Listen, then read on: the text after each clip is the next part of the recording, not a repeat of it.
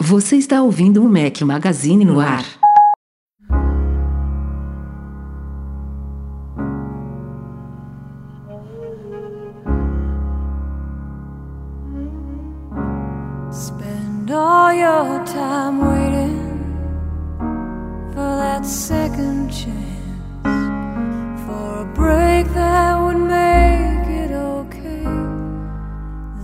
Fala galera do Mac Magazine, bem-vindos ao nosso podcast 374 ao som de Sarah McLachlan. Bom dia, boa tarde, boa noite, boa madrugada a todos. Fala aqui Rafael Fishman, seu host, só com um companheiro inseparável hoje, Eduardo Marques. Ih, será que a gente Ih. colocou o Breno na geladeira? Será que Ele, ele, to- ele bateu na trave umas duas, três vezes, né? será Até que, ele agora tomou, foi pra fora. Tomou um bloco do podcast dessa semana que a galera não aguentava mais ouvir a voz e a opinião do Breno?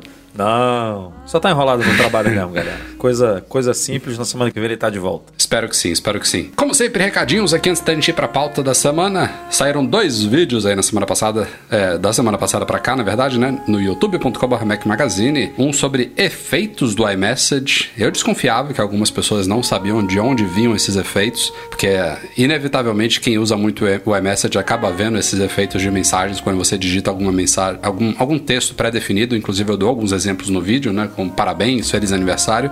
Mas muita gente não sabia como visualizar todos eles e escolher exatamente o que você quer usar. Mas me surpreendeu, foi mais gente do que eu imaginava. Então, tem parabéns, lá. parabéns, tudo bem, né? Comemorações e tal. Agora, Piu Will, meu amigo, e, e, piu. e apareceu um laser daquele ali, é brabo. É o, é o som da, da arminha disparando. Piu, piu, piu. Pô, tá Entendeu? doido, rapaz. Aquilo ali é... Aí vem os lasers. Aí vem o laser de, de, de live do de Alok, discoteca, né? né? De discoteca. e o outro vídeo, muito requisitado, como liberar espaço da área outro do iPhone. O que, que é essa área? Como liberar aquilo ali? Dois vídeos já no ar, tem outros saindo do forno, ou, outros vídeos depois do, do vídeo sobre o espaço outro. Enfim. E teve uma galera, uma galera que economizou um belo espaço aí, né? Seguindo as dicas. Nossa, A teve é, gente que me surpreendeu também. Tava com 25, caiu pra 10, pra 12. Tipo, o cara conseguiu ali metade do, do espaço de volta. É óbvio que isso vai enchendo com o tempo, né? Não tem muito milagre, mas não custa Mas a galera, nada. pelo menos, agora já sabe também como controlar mais isso, de onde que vem, isso que importa. Exatamente. Entender melhor, já que a Apple faz essa, essa bagunça, né? Não explica direito as coisas, nós estamos aqui para cobrir este buraco. Marko. Hop a pauta.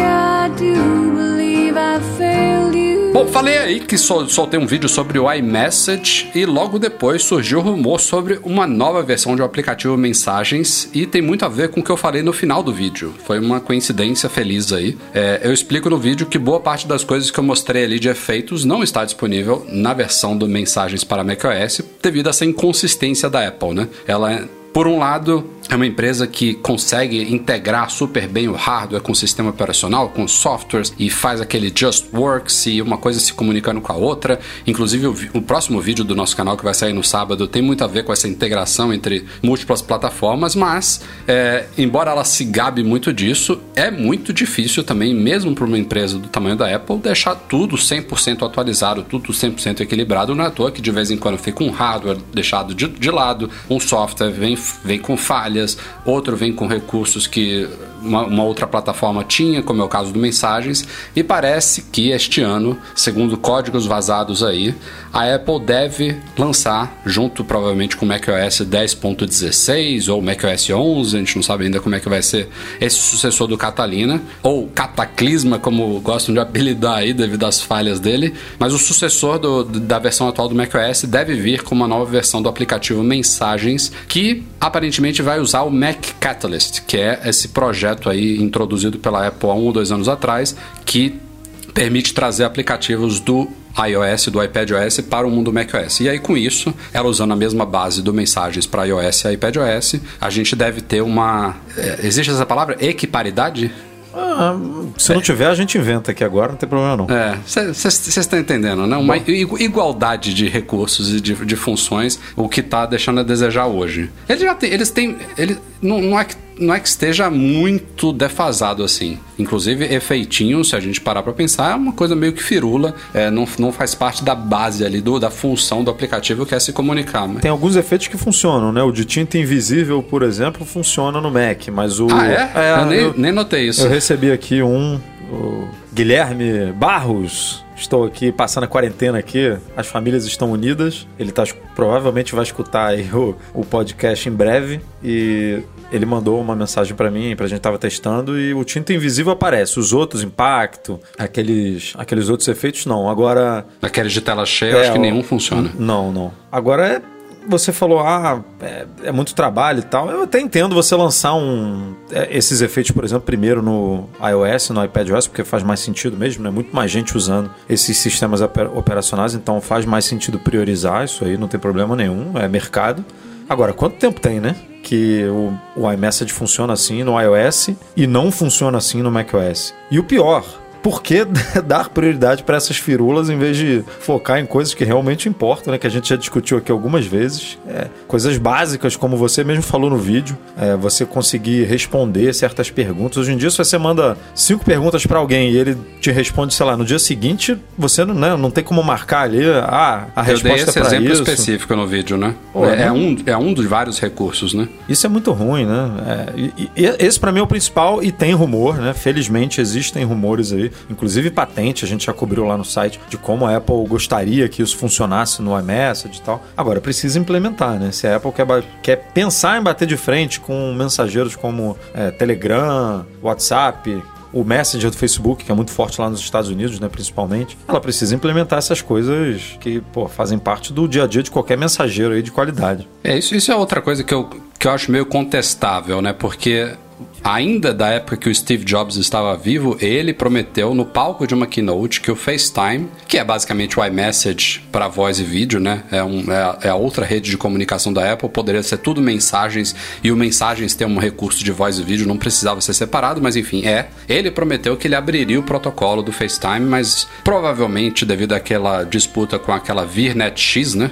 É. É, teve um- uma briga grande aí de anos de patentes, a Apple acabou perdendo, pagou milhões para a empresa lá. Isso nunca veio se concretizar. Então, o FaceTime continua exclusivo das plataformas Apple, tá em todas, mas é exclusivo. E o Mensagens idem. Eu não sei se a Apple tem planos de mudar isso. Eu, eu acho que a ambas as a- os, os comunicadores me- iMessage e FaceTime podem evoluir, devem evoluir, mas é muito para beneficiar quem está no ecossistema da Apple, porque para ela brigar com o WhatsApp, brigar com o Facebook Messenger, brigar com o Telegram, ela não é só implementar novos recursos, é abrir tudo, né?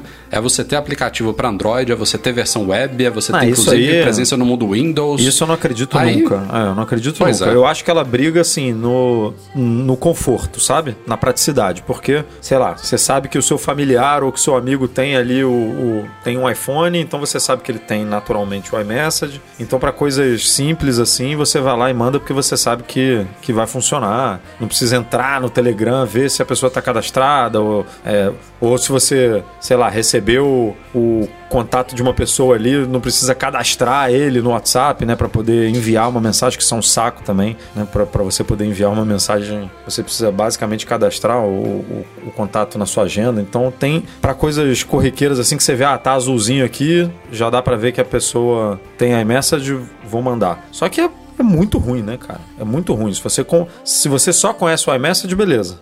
Você pode até achar ele um, um bom mensageiro. Mas quando você parte para WhatsApp, você já vê que ele tá para trás. Quando você vai pro Telegram, você vê que os, né, você vai subindo ali a escada de É, recursos. recursos não- de. o- o- a gente falou, deu exemplo de responder mensagens específicas, mas se você pensar em grupos, por exemplo, também o iMessage come uma poeira lerda, do- tanto do WhatsApp quanto do Telegram. Os recursos de grupos, o suporte a X número de pessoas e opções de privacidade, de, de, de, é, permissões de quem pode mandar mensagem, enfim, tem muitas coisas hoje em dia implementadas, porque eles são muito usados para essas coisas que não, não estão no iMessage. Então, acho bom esse rumor aí de equiparar a versão iOS com macOS, mas espero, como você falou, que venham com outros recursos mais relevantes para quem usa diariamente esses aplicativos de comunicação. E, já que falamos de macOS, aviso aí para quem não viu, saiu o macOS Catalina 10.15.5 essa semana. A grande novidade é o novo recurso de gerenciamento de bateria de MacBooks, contanto que sejam esses mais recentes de alguns anos para cá com portas Thunderbolt 3. É, 2016 ali pra no- frente. Boa.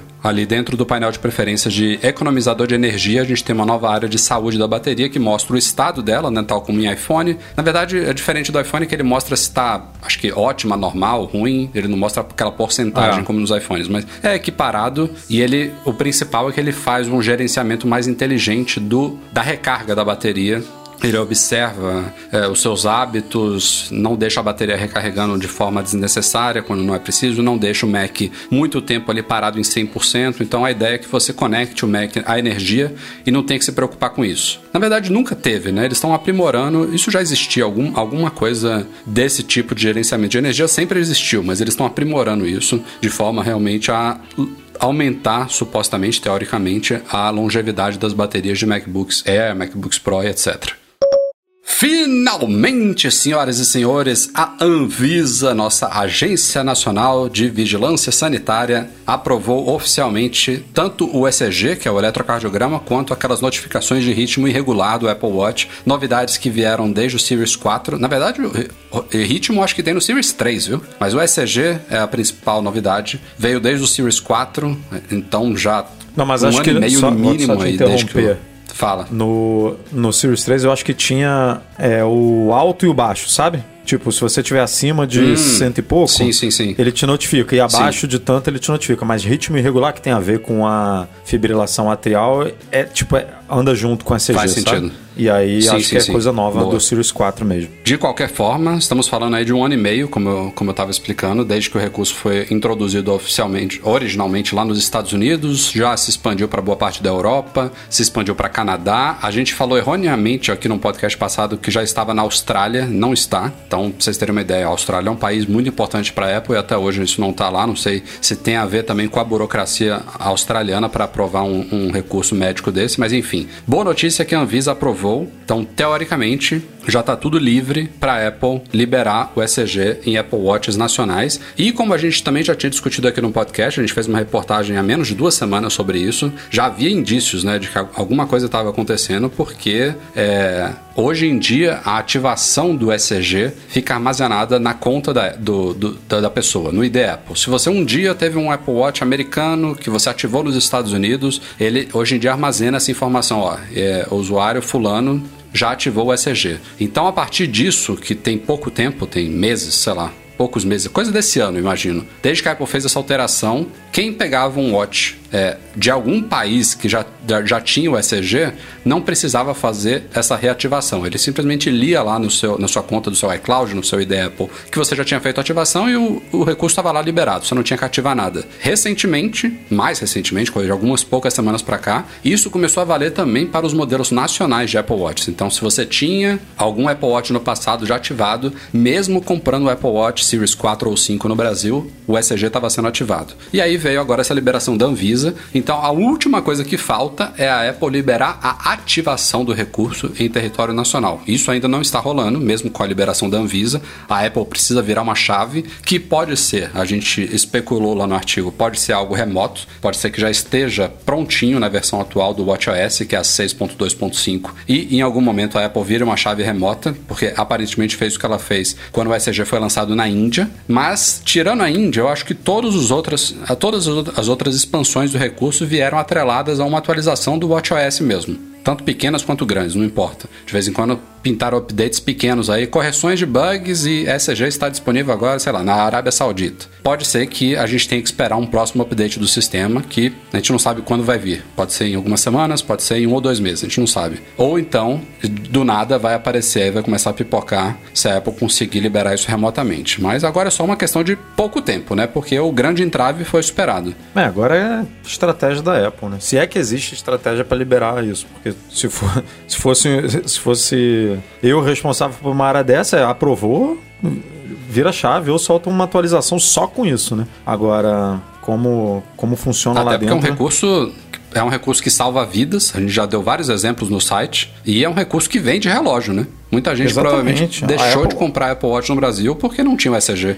A Apple sabe que isso salva vidas, né? Ela usa isso como marketing no relógio. Ela já fez alguns vídeos, algumas, né, algumas apresentações de novos relógios. Começou com um vídeo com depoimento de usuários, né, que tiveram suas vidas salvas de alguma forma pelo relógio. Então, assim, ela sabe quão importante isso é e, e foi isso que você falou. Ativou essa função no país, tem gente indo comprar relógio porque precisa monitorar é, esse tipo de informação. Então, quanto mais cedo ela liberar isso aí, melhor para todo mundo. E, aliás, é, vale de- deixar bem destacado aqui que essa demora toda não foi culpa da Anvisa. A gente está em contato próximo com a Anvisa desde 2018, quando isso foi lançado originalmente. Fizemos alguns artigos no site. É, no fim do ano passado, a gente deixou bem claro que até então a Apple não tinha solicitado nada.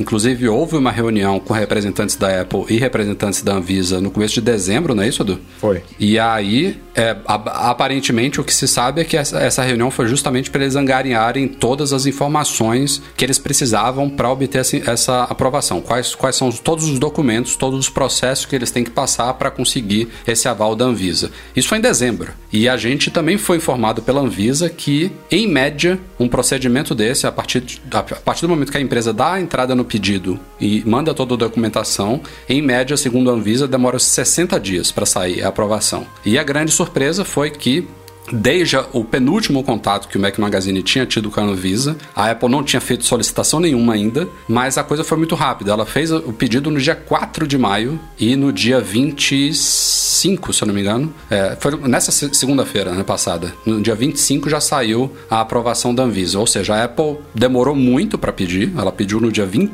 no dia 4 de maio de 2020, lembrando que isso é um recurso que surgiu em setembro ou outubro de 2018, é, mas em compensação, aparentemente, ela já entregou tudo de mão beijada, bonitinho para a Anvisa, provavelmente inclusive com referências de aprovações em outros países, já que o Brasil, sei lá, foi o vigésimo a receber isso daí, e, e a Anvisa foi também bem celery aí na, na aprovação. Agora, vamos torcer que a Apple também seja celery na liberação geral. Uma coisa que a gente esqueceu na correria de comentar no podcast passado, também referente a Apple e Brasil, foi uma, uma notícia que saiu pouco antes da gravação do podcast passado, é referente aos iPhones 11 produzidos, montados, fabricados, chame como você preferir, na Foxconn de Jundiaí, em São Paulo. É, já tínhamos feito uma reportagem algumas semanas atrás indicando que o novo iPhone SE será ou já está sendo produzido na Foxconn do Brasil e também indicamos que o iPhone 11 é, seguiria o mesmo, o mesmo caminho. É, ele foi, é o primeiro iPhone com Face ID, né, do Ou o 10R já estava. Agora me, me, me falhou a memória. Não, o 10R ele seguiu o mesmo caminho. Ele foi. Ele, ah, ele é, Aqueles, aqueles seis meses depois, Seis foi? meses depois, exatamente. No, quando ele é lançado, a Apple prefere deixar a produção dele só na China, por conta, provavelmente por conta de know-how e de atender a demanda, né, pro produto. E aí, seis meses depois, que tudo já estabelecido, com tudo, é, com a roda já girando sozinha. inicial já foi. Aí ela implementa a fabricação é, aqui no Brasil. Foi isso que ela fez com o 10R, foi isso que ela fez que ela está fazendo agora com o 11 e provavelmente é isso que ela vai fazer com o 12 quando for lançado nesse ano. Então, O SE é diferente, né? O SE está sendo lançado e simultaneamente já, já produzido na, na Foxconn de Jundiaí. Ah, no, no post que a gente fez, a gente explicou, né? Que muito da estrutura, por mais que tenham diferenças de componentes ali dentro, a estrutura do, do aparelho, a forma como ele deve ser montado deve, deve ser muito parecida, né? Então, desde o começo... Com oito, com oito que já estava sendo exatamente. que já estava sendo produzido lá. Então foi fácil para eles fazer essa atualização na linha. E a novidade que saiu então logo antes de gravar o penúltimo podcast é que já tem leitores nossos recebendo iPhones 11 com o selo indústria brasileira impresso na traseira, tal como a gente tinha visto numa imagem vazada no site da Apple. É, e inclusive tem outra, outras duas informações aí que tem a ver com isso. A primeira é que quando você adiciona um iPhone 11 no carrinho na Apple Online Store brasileira, se você observar o URL, ele mostra o SKU do produto, né? o SKU, que é um, um, um código, né? tipo um part number, um, um, identificador daquele produto. E quando esses, esses identificadores, esses SKUs, eles terminam em BR, significa que é um produto que está sendo fabricado no Brasil. Os outros todos, eles terminam com BZ. Então, os iPhones 11, assim como o iPhone SE, se vocês olharem o SKU lá na, na, na loja brasileira, já terminam em BR. E a documentação do iPhone 11 na Anatel, ela tá em análise. Eu nem verifiquei esses últimos dias, mas quando a gente fez essa reportagem na semana passada, ainda estava em análise, muito provavelmente porque a Apple enviou novos, novos documentos lá referentes ao iPhone 11, indicando, e a Anatel precisa saber disso, indicando que a Foxconn de Jundiaí passaria a ser uma unidade fabril daquele aparelho também. Então, passa-se de novo lá por uma análise deles até que o documento é colocado de novo no sistema. Mas enfim, É. já tem aparelho no mercado, é só uma questão Só é chato porque fica essa inscrição aí atrás do aparelho, né? Que não que seja, oh meu Deus, acabou o mundo, mas fica muito mais bonito com ele completamente vazio, né? Com a traseira do aparelho sem nenhuma informação. A Apple hoje em dia. Você sabe que o meu tem, né? Não, o nosso, né? Ah, o seu também. A gente comprou É, na França, né? Exatamente. Tem lá o Tem- CE, tem o né? CE, né, de- É, é de comunidade. Comissão Europeia, é isso? Comissão, co- é. Acho que é a Comissão Europeia e tem um... Um lixinho? Aquele lixo que não é reciclável, né? Que o, produ- que o que não é pra É, jogar um em X, lixo comum, porque é um produto que precisa de um tratamento especial, né? Porque por causa da bateria Eu tô olhando aqui, quando você coloca o iPhone, a traseira do iPhone contra a luz, porra, não dá nem pra ler aquilo ali. Não. Ele tem que estar num, num ângulo meio sombreado, É. assim, e você consegue ver o contraste. Mas Eles isso, fizeram. mas isso no nosso, né? Que é cinza, nos verdes também são assim, agora no dourado é bem mais fácil de ver. Ah, é? É, Hum. No prateado eu não lembro se, se, é tão, se é tão simples de ver assim também não. Mas enfim, são alguns países, a Austrália também tem essas Estados inscrições. Unidos é limpinho hoje em dia. Estados Unidos é, É limpinho, não tem nem, nem iPhone escrito, né? Mas o indústria brasileira não é. Não, iPhone, iPhone não tá escrito em nenhum iPhone. É, não tá escrito Nenhum nenhum, lugar. exatamente. A Apple, porque primeiro ela tirou essas inscrições, né, de Anatel, de FCC e tudo mais, é, mas deixou o iPhone. No iPhone 10, eu acho, ainda tinha o iPhone escrito. E aí depois ela foi lá e tirou a inscrição iPhone Uhum. e hoje em dia não tem nada, só tem a maçãzinha ali. Agora, o indústria brasileira é muito mais forte do que isso que você tá falando aí, do CE e do É, a lixo. fonte né? é meio, é meio grossinha Ele é como também, se né? fosse Esses mesmo aqui uma... são bem fininhos. Tipo, a lei brasileira, man, bota aí o carimbo aí que todo mundo precisa ver que foi produzido, que foi montado aqui no Brasil. É. Enfim, mas também é uma, é uma mera curiosidade porque os preços não vão mudar. Esses já tem aparelhos aí fabricados na, na Foxconn de Jundiaí há muitos anos. Até alguns anos atrás tinham iPads também. Lá no começo dessa história toda, com a MP do Bem, a gente viu alguns produtos com incentivos fiscais que é, aparentemente deram alguns benefícios em, em preço para o consumidor final, mas hoje em dia isso é peanuts. É bom para a economia brasileira, para empregos e tal, mas para preço de produto não faz diferença nenhuma, infelizmente.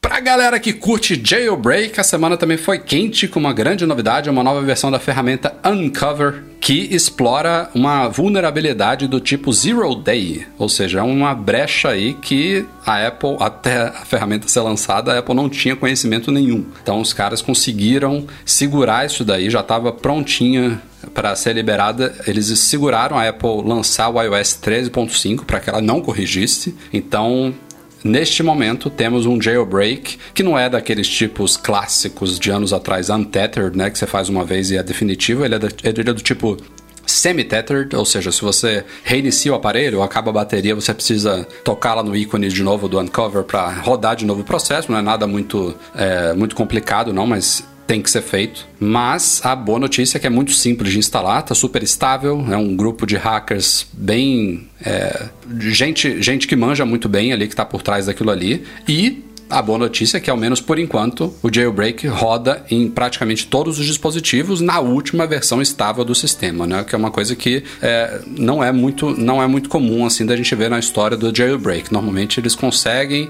e aí logo depois a Apple corrige, ou então eles já lançam um jailbreak para uma versão anterior e aí já estamos numa mais, numa mais à frente. Então, neste momento, o iOS 13.5 é o último estável. Quem tem iPhone e iPad pode fazer o jailbreak aí e curtir é, a liberdade do sistema, né? Me Até deu quem, até quem tá no iOS 11, né, pode, tá? Ele pega desde o 11 até o 13.5, ou seja, tem uma tem uma boa É, tem outra aí, né? ferramenta também que já, já pega também esses, essas outras versões, que é a Check Rain, que eu acho que também foi atualizada agora para o foi. 13.5. Então, tem duas, tem duas ferramentas boas. E, e eles, esse pessoal da, da Uncover já está testando também, já está em beta uma versão dela para o tvOS, né? Cara, é, eu- eu- é uma coisa que nunca, nunca vingou muito, mas enfim. Eu vou confessar que eu nunca fiz, nunca rodei um jailbreak em nenhum iPhone meu na vida. Nunca testei, nunca tive a curiosidade de. É, é, claro que todo mundo fala de alguns recursos muito interessantes, né? Que você consegue com o jailbreak que, é, que não tem no sistema fechadão da Apple, mas eu nunca vi necessidade assim, pessoal, óbvio, né? Estou comentando a minha experiência de, putz, eu preciso disso e isso só existe no mundo de jailbreak, então eu vou fazer o jailbreak por causa disso. Nunca rolou, tô, Cara, tô feliz. Hoje em dia, eu, eu, também não, não rodaria hoje, até por causa do site, né? Preciso atualizar sistema tal, preciso estar sempre em dia. É meio complicado manter isso, a não ser que eu tivesse um segundo iPhone aqui para brincar com essas coisas. Não tenho. Mas é inegável que hoje em dia o jailbreak perdeu muito da força, né? Não só de usuários, de pessoas interessadas, de hackers, né? Há muito tempo atrás era, uma, era um fenômeno, né? Ficava se esperando, era notícia e é, tudo gerava em torno daquilo ali, porque ele era quase necessário, né? No começo do iPhone. Pra você ter uma ideia, o jailbreak era, já foi usado para desbloquear iPhones, né? Para uso em qualquer operadora.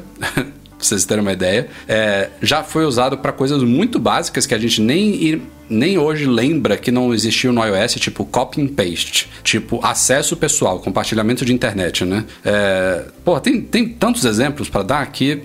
É, a Apple foi trazendo, implementando ao longo dos anos no iOS e hoje em dia a gente tem tudo de básico lá e algumas coisas muito avançadas, coisas que é, muita gente acha que veio do jailbreak, vieram do jailbreak, né, que foram inspiradas em, em tweaks, em mods que foram criados inicialmente o jailbreak. Ótimo, mais um bom motivo de existir isso daí. O jailbreak ele trouxe realmente muitas ideias para o sistema. O jailbreak é responsável pela segurança do iOS hoje em dia está como está, porque os caras vasculham dia e noite aí brechas para tornar esses jailbreaks possíveis e uma vez eles serem eles lançados, a Apple sabe aonde, onde, o que, que eles exploraram para fechar isso na próxima versão, né? Aquela, aquele joguinho de gato e rato. E eu, eu eu, eu, sei que hoje em dia ainda tem coisas muito legais. Inclusive no nosso artigo, quem, quem tiver na dúvida aí, ah, que, que será, do que, que eles estão falando, né? Passa lá no nosso artigo sobre Uncover, porque nos comentários tem uma galera justamente é, participando em uma discussão sobre isso. Tem, tem gente perguntando, ah, o que, que, que dá pra fazer? E a galera responde. Tem um grupo de Telegram também de, de um do, do, Anderson Silva, que viajou com a gente no MM Tour, junto com um outro amigo dele, é Bernardo, alguma coisa, esqueci o nome dele. É, sócio, Bernardo sócio, sócio do Jailbreak. Vanier. Vanier. Desculpa, Bernardo, se é. eu não estou falando o nome certo aqui. Ou é Vanier, ou é Vanier. a galera lista lá, tipo, 10, 20 tweaks indispensáveis que não vivem sem, que amam e tal. Então. É o Vinícius, quem... né, da nossa equipe de colaboradores do Mac Magazine. É adora. verdade, ele também, é, ele gosta ele muito também é adepto, né? Do jailbreak, vira e mexe, ele instala para testar algumas coisas e tal. Já, já escreveu bons artigos no site sobre jailbreak. Então. É, jailbreak é um mundo que eu imagino, né, que fique desatualizado muito rápido também, né? Porque você recomenda um negócio hoje, amanhã ele já não, já não funciona tão bem. Se, se, se a pessoa já não tá mais oferecendo suporte àquele tweak, àquela, àquele aplicativo, então deve ser uma coisa muito corrida também. Mas vale a pena conferir esses artigos do Vini aí no site. E é muito louco também, né? Porque já teve vezes, por exemplo, o jailbreak ele, ele explora uma brecha de segurança do sistema, né? Então, teoricamente, é, assim que sai uma nova versão do iOS, você tem a opção de ficar com uma versão mais segura e perder o jailbreak ou ficar no jailbreak, né? Mas já teve vezes, por exemplo, que os caras do mundo jailbreak liberaram correções de segurança para quem tem iPhone com jailbreak antes da Apple atualizar o sistema com tais correções, né? É muito louco isso daí. quem tipo, tava com jailbreak estava mais seguro. é, é, já rolou isso. É, enfim, fica aí a dica, quem quiser experimentar. É, tem aquela aquele velho alerta também de que a Apple não, não atende né, iPhones com jailbreak. Isso viola os termos de uso do sistema. Não é que seja crime nem nada do tipo. Crime é pirataria, né? Que é outra coisa que já, já se usou muito, né? Essa, assim, você é. não tá. Você comprou o produto, o produto é seu, você faz o que você quiser. Se você quiser tacar fogo nele, se você quiser pisar, Mas... se quiser abrir, você faz o que você quiser. Mas, se você levar para suporte numa Apple Store, no centro de serviço autorizado, eles podem negar atendimento se o iPhone estiver com jailbreak. Mas aí não é nada muito drástico, é só você formatar o aparelho, reinstalar o iOS limpinho ali, não tem nenhum, ele não deixa nenhum vestígio do jailbreak, pronto, você tem a sua garantia de volta, né? Ela é revogada enquanto o iPhone está naquele estado, basicamente. Como previsto, o iPhone 11 já tomou posto do 10R como o smartphone mais vendido do mundo, não só da Apple. O 10R já era o smartphone mais vendido do mundo. Se a gente pegar, obviamente, modelo por modelo, né? Não é fabricante aqui, a gente está falando de modelos. O 10R já era o, o líder há muitos trimestres e neste começo de 2020, o iPhone 11, que é o sucessor dele, assumiu esse posto número 1. O 10R ainda está ali entre os primeiros na lista, mas enfim, o iPhone 11 é oficialmente agora o, iPhone- o smartphone mais vendido do mundo e faz muito sentido, né? Porque Com, a Apple com uma obs- certa folga, né? Com uma, Muita com uma certa folga, né? folga, não. Com muita folga. O segundo e o terceiro lugar são da Samsung, né? É, o iPhone 11 vendeu no, no primeiro trimestre de 2020 19,5 milhões de segundo unidades. dados da Omdia, uma, uma firma de pesquisa, né? Nada oficial, Isso, mas diga lá. É, Edu. 19,5 milhões de unidades. E aí o segundo colocado é o Galaxy A51, Samsung, obviamente, com 6,8 milhões. Ou seja, a gente está falando aí de três vezes mais o número de vendas. Né? É muita coisa. É E o tipo- terceiro, qual é o da Samsung? Terceiro é o terceiro é o Xiaomi. Xiaomi Redmi Note 8. O quarto é o Note 8 Pro. O quinto, iPhone 10R. Sexto, iPhone 11 Pro Max. Sétimo, Galaxy A10s. Em sexto lugar, o iPhone 11 Pro Max é o primeiro flagship dos carões, né? É. Que aparece na lista. Aí, sétimo lugar, Galaxy A10s. Oitavo, iPhone 11 Pro. Nono, S20 Plus 5G, ou seja, o segundo. o Outro segundo não, flagship. né? O terceiro, porque o 11 Pro Terceiro. também é um também É. é. flagship, né? E o décimo lugar é o Galaxy A30s. A Samsung tem um, É. dois, três, quatro posições no ranking, Xiaomi 4, desculpa, Xiaomi 2 e Apple 1, 2, 3, 4, empatado com a Samsung. Uma, uma coisa que eu achei engraçado nos comentários do post, teve uma galera falando, ah, tá vendo? IPhone 11 detonando o 11 Pro e o 11 Pro Max. Gente, pra Apple não importa muito qual que ela tá vendendo, ela quer vender. E ela não... Não, é porque se, o se iPhone bobear, 11... a margem dela do 11, do 11 é melhor do que a do 11 Pro Max, né? É isso que eu ia falar agora. Isso, o, o iPhone 11, ele não é que ele é só mais barato, né? Ele tem coisas a menos do que os mais caros. Então, a gente não sabe qual, qual deles tem a melhor margem da Apple. É possível que, que os Pros tenham uma margem maior, mas pode ser o inverso, ou pode ser que seja uma coisa bem equi- equiparada ali, percentualmente falando. Mas independente disso, ela quer vender, né? E ela tem agora, ela acertou a mão muito no 10R, né? Um, um aparelho com praticamente todos os recursos de um flagship, com coisas que a maioria das pessoas não, não liga, né? Talvez uma câmera menos, uma tela OLED que esse ano deve mudar, é, uma lateral ali que é de alumínio em vez de aço inoxidável, detalhes, né? Que o cara olha e fala, pô, eu vou economizar aqui 100, 200, 300 dólares, no Brasil, mil, dois mil, três mil reais para um aparelho que vai me atender muito bem e de fato atende. E o 10R ele ainda teve outro diferencial, não só nesse aspecto que eu falei, que foi ter vindo com uma bateria animal que naquele ano era melhor, inclusive, né? No ano do 10R foi o rei. Neste ano a Apple já ajustou as coisas. O 11 tem uma bateria um pouquinho inferior em relação ao 11 Pro e 11 Pro Max, mas enfim ainda continua uma bateria muito boa, melhor do que a do 10R, né? Segundo a Apple. Então, pô, E ela a tacou fórmula uma de sucesso. câmera no 11, né? O 11 vem mais, mais recheado do que o, o 10R, né? Ela deu uma É. evolução, assim, nos, nos telefones de entrada. O 11, cara, o 11 é um aparelho muito bom e, e pelo preço, pela diferença, né, que você tem. O 11 ele começa em 700 dólares e tô falando lá fora, óbvio que o Brasil aqui é terra de ninguém. Não, não dá pra não dá pra gente falar de preço de iPhone aqui no Brasil, mas lá nos Estados Unidos o 11 começa em 700 e o 11 Pro começa em 1000. Então assim, são, são 300 dólares, é muita diferença. É muito dinheiro. é Muito, dinheiro. E a Apple, segundo rumores, ela vai investir mais nessa linha do que na linha Pro este ano, né? Porque a linha Pro deve continuar mais ou menos como que a gente conhece hoje, né? Com algumas melhorias ali, uma tela de 120 Hz, uma, uma modelo Max com um pouquinho, uma tela um pouquinho maior, é, acho que, ah, e o LiDAR. Essas devem ser as três principais novidades da linha Pro. Mas a linha não Pro, eu acho que ela vai ter um salto mais significativo neste ano, porque, primeiro, ela vai ser desmembrada em dois modelos, um menor e um maior. Então, esse modelo menor por- já, já começa Porra, aí por ser um tamanho que mui- Esse vai muita vender gente demais. quer, né? Vai vender demais. Ainda Um cin- iPhone com visual moderno, com 50 Face dólares ID, mais uma- barato na teoria, né? Pelo, pelo, que tá, é. pelo que tá vazando aí de informação, ele vai começar em 650 em vez de 700. Vai ter tela Tela OLED, OLED. que todo mundo né, fala, ó, tela OLED. Já A gente, toda já a linha. a gente já comprovou que isso não é bem né, um- uma Ah, verdade. cara, tem gente que olha, tem gente que olha para spec. Então, se tem gente que olha para spec, é, Apple Mas tem, tem uma coisa spec, que o OLED jeito. realmente é diferente. O, pre- o preto não dá pra você. Se você tá num quarto escuro com um iPhone 10R e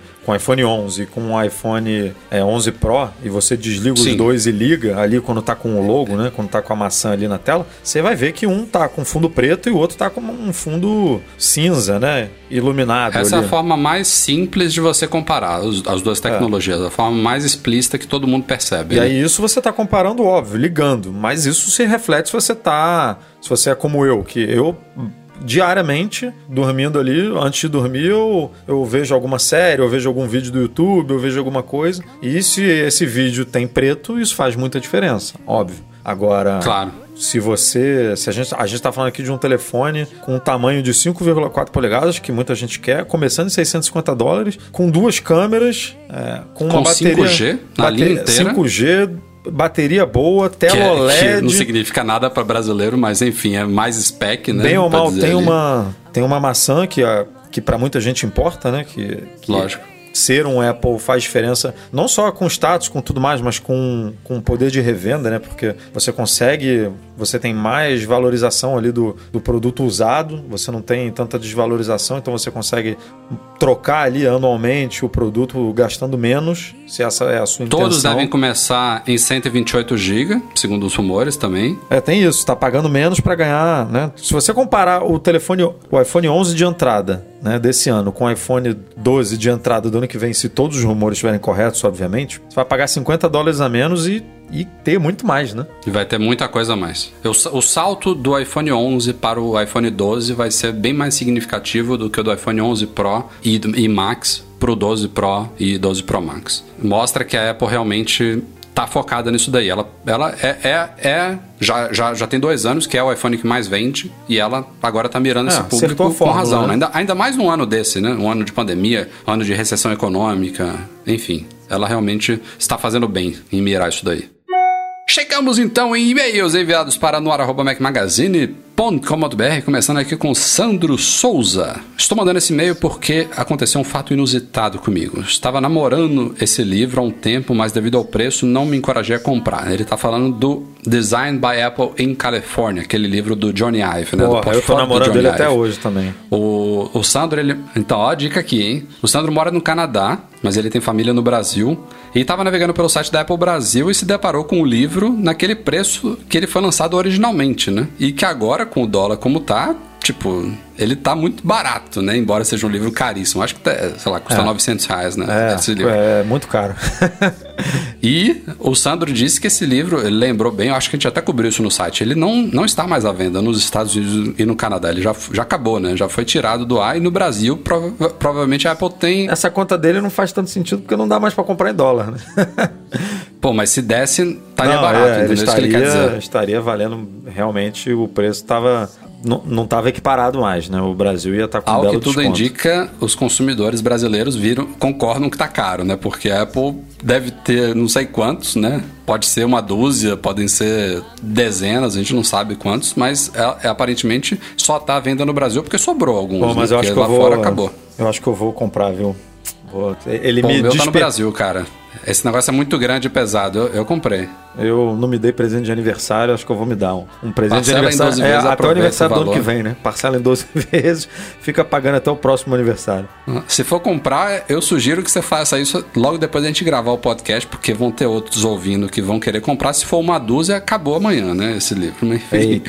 Vamos lá. O Jonatas Rodrigues ouviu eu dizendo que uso dois HomePods como sistema de home theater na sala. Ele me pergunta aqui como que eu fiz essa ligação, se foi diretamente com a TV via cabo ou Bluetooth ou usando a Apple TV. É, Jonathan, não tem outro jeito, outro jeito de usar o, o HomePod, senão pela Apple TV e é via AirPlay, né? AirPlay usa tanto Wi-Fi quanto Bluetooth. É o único jeito. É inclusive o principal motivo, eu falei isso num vídeo que eu fiz algumas semanas atrás sobre Apple TV em geral, né? Falei sobre o dispositivo Apple TV, o aplicativo Apple TV, o Apple TV Plus, enfim, toda essa, essa bagunça da Apple aí, mas enfim, eu expliquei que o principal motivo de eu ter uma Apple TV, o aparelhinho preto hoje na sala, é o HomePod, porque a minha TV Samsung, embora ela tenha AirPlay, eu consigo espelhar, por exemplo, meu iPhone na TV sem usar Apple TV, mas esse AirPlay da TV ele não permite enviar da saída de som via AirPlay. Ou seja, eu não consigo pela Samsung selecionar o meu HomePod como saída de som. Então eu dependo da Apple TV para isso. E é assim que eu uso.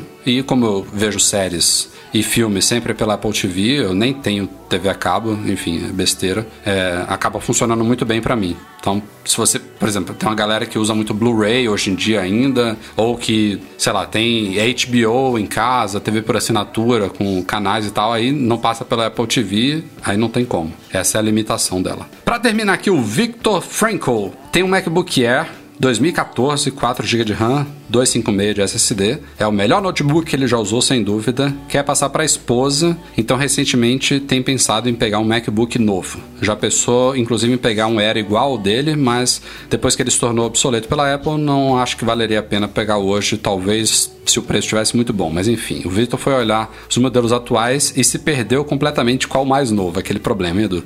É. Qual tem o teclado porcaria, borboleta, qual tem problemas de mancha na tela. E ele queria uma sugestão nossa sobre qual modelo ele poderia investir e evitar cair nesses problemas históricos aí dos últimos anos. Ele disse aqui que faz uso de digitação de texto, compartilhamento de tela, cálculos numéricos, apresentações, enfim. E pergunta também que dongles é, USB tipo C a gente recomendaria assim, analisando a mensagem dele aqui, eu não pensaria duas vezes. Iria facilmente no MacBook Air novo de entrada ali, o mais básico, porque se ele tem 256 e é suficiente para ele, hoje em dia a linha começa em 256, né? Então, e ele falou que o 2014 não engasga, dá conta do recado para ele. Então, imagina o 2020, né? Que foi foi lançado há pouco tempo o MacBook Air. Com... O 2014 nem tela retina tinha. É, né? hoje, hoje, hoje você vai ter, tirando as especificações que são muito melhores, né? De processador, de é, placa gráfica e tudo mais, que vai dar conta do recado para você por muitos anos. Você tem um teclado que, na teoria, é, voltou a ser confiável, então você não vai ter esse problema com o teclado. Isso, isso em toda a linha, ID. tá? Só respondendo direto pro, é. pro Victor. Com o lançamento do último MacBook Pro de, de 13 polegadas, a Apple a, conseguiu abandonar o teclado borboleta. Então, sendo modelos 2019 ou 2020, você vai ter o teclado tesoura bom. Se você for pegar um usado ou então um modelo anterior aí promocional, vai vir com teclado porcaria. Não recomendo. Mas o MacBook Air, no caso, se ele trocasse por hoje, ele vai ganhar uma tela retina, que é ótimo, vai ganhar o, o Touch ID, que também é ótimo, um teclado confiável, um trackpad muito maior, né? Que no MacBook Air, nos Macs novos, nos notebooks novos é bem maior. Então, assim, só tirando o preço. você vai pegar uma máquina aí que vai durar 5, 6 anos fácil para você aí, sem sombra de dúvida. E o, a boa notícia é que ele pode pegar o mais básico, né? Que vai dar conta do recado aí para ele. Vai. E Stengate eu acho que não tem esse problema de, de tela é, manchada, descascando, acho não que tem há muito tempo, Há muito tempo parou de, de ter esse problema. Não, eu, eu eu tive um Mac trocado, né? O meu, meu, meu modelo anterior era MacBook Pro 2013 ou 14, Não, 2015, é, é, o que eu tenho. A gente comprou junto, lembra? No, a gente comprou em 2015. Ah, é, a gente comprou junto. Enfim, já nem lembrava. Esse eu tive, eh, minha tela descascou três ou quatro vezes. A Apple acabou Foi trocando último... a máquina para mim porque era um problema crônico. Foi o último que deu problema. É a linha 2013, esse, 14 Esse 15. meu atual aqui é de 2016. Eu peguei ele em 2017 e não tive mais problema nenhum com, com isso da tela. Então, aparentemente resolveram.